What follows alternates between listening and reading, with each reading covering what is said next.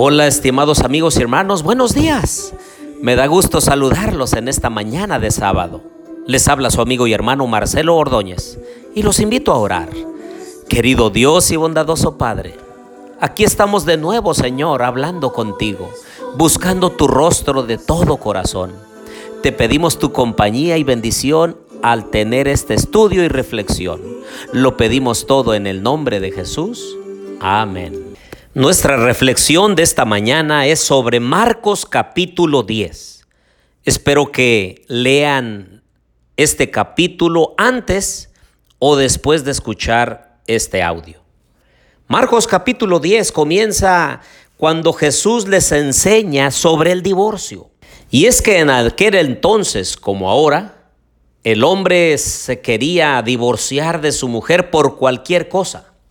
Pero Jesús les dijo en el verso 10, cualquiera que repudia a su mujer y se casa con otra, comete adulterio contra ella. Y si la mujer repudia a su marido y se casa con otro, comete adulterio.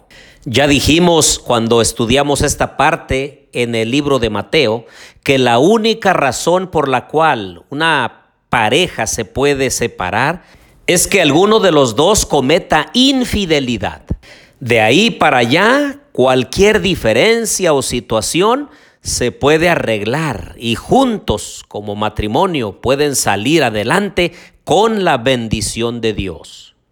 Así que si tú estabas pensando en separarte de tu esposa o de tu esposo porque hay alguna situación allí que no te ha gustado de él o de ella, yo te animo a buscar ayuda, a buscar consejería para poder seguir adelante, porque el matrimonio se hizo hasta que la muerte nos separe.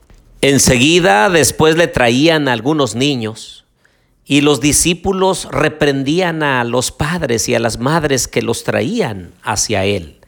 Pero entonces Jesús les dijo, algo muy importante que repercute hasta nuestros días. El versículo 15 dijo, de cierto os digo que el que no reciba el reino de Dios como un niño, no entrará en él.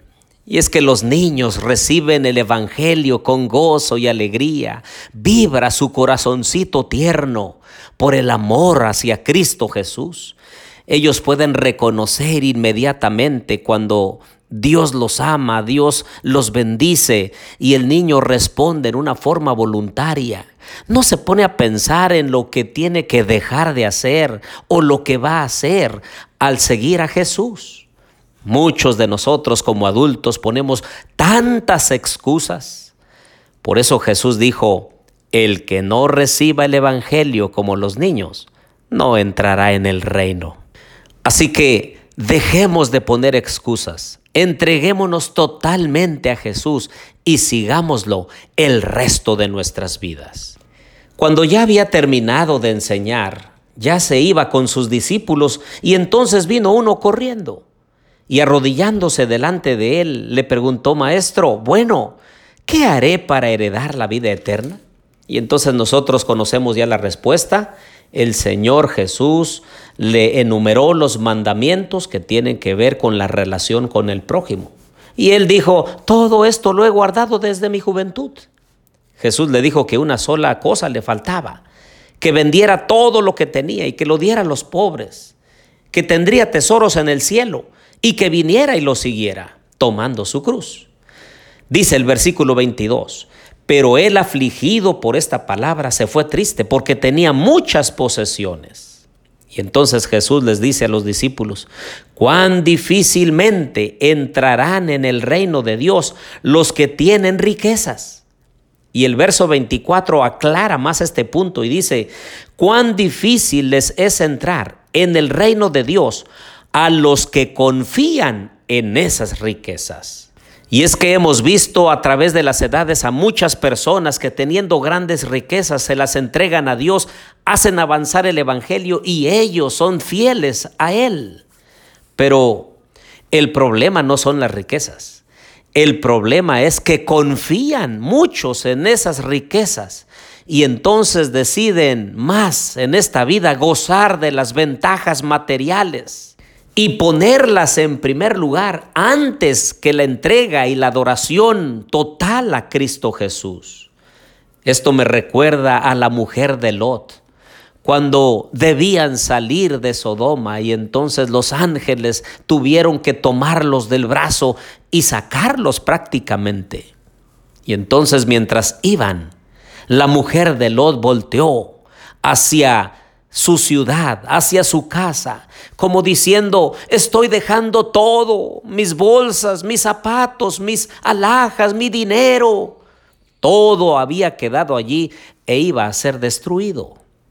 Hoy quizás nosotros también estemos poniendo más nuestra vida, nuestro empeño, nuestro amor hacia las cosas y ventajas materiales de este mundo y dejemos a un lado lo más valioso, que es nuestra vida eterna.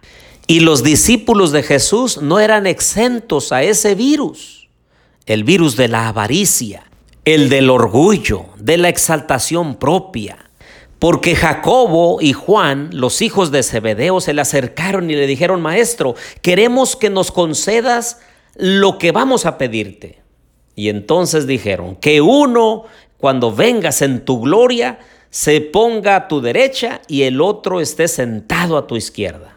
Jesús le dijo que no estaba en él darlo. Pero en el verso 44 les dijo, el que quiera de vosotros ser el primero, será el siervo de todos.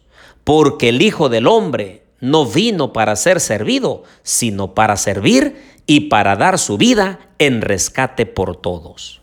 Esta es la esencia del Evangelio. El Evangelio, el reino de Dios, es servir a los demás. Es nuestra prioridad cuando hemos encontrado el amor de Cristo y ha penetrado en lo más íntimo de nuestro ser, el llevar el conocimiento de la verdad a otros. No te quedes con ese conocimiento. El Evangelio es para compartirse para que muchos otros también acepten a Jesús y encuentren la salvación que Él nos ha concedido por su muerte en la cruz del Calvario. Al final del capítulo, Marcos narra cómo Bartimeo fue sanado. Y él gritaba y decía, Señor, Hijo de David, ten misericordia de mí. Hoy también nosotros podemos decirle, Señor, ten misericordia de nosotros, líbranos de nuestros pecados, sánanos de nuestras enfermedades. Y cuando Jesús sanó a Bartimeo, dice el verso 52, al instante recobró la vista y seguía a Jesús por el camino. Hoy también nosotros somos invitados a seguir a Jesús sanados, perdonados, libres de culpa. Y lo que debiéramos hacer es continuar siendo fieles a aquel que nos ha llamado de las tinieblas a su luz admirable. Aquel que nos ha abierto la vista para mirar el camino que conduce a la salvación y decidir ser obedientes. Oremos.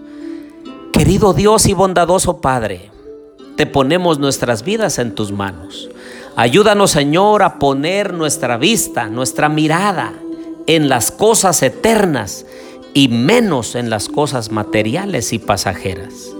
Que no pongamos las cosas materiales como prioridad, sino buscar tu reino y lo demás vendrá por añadidura.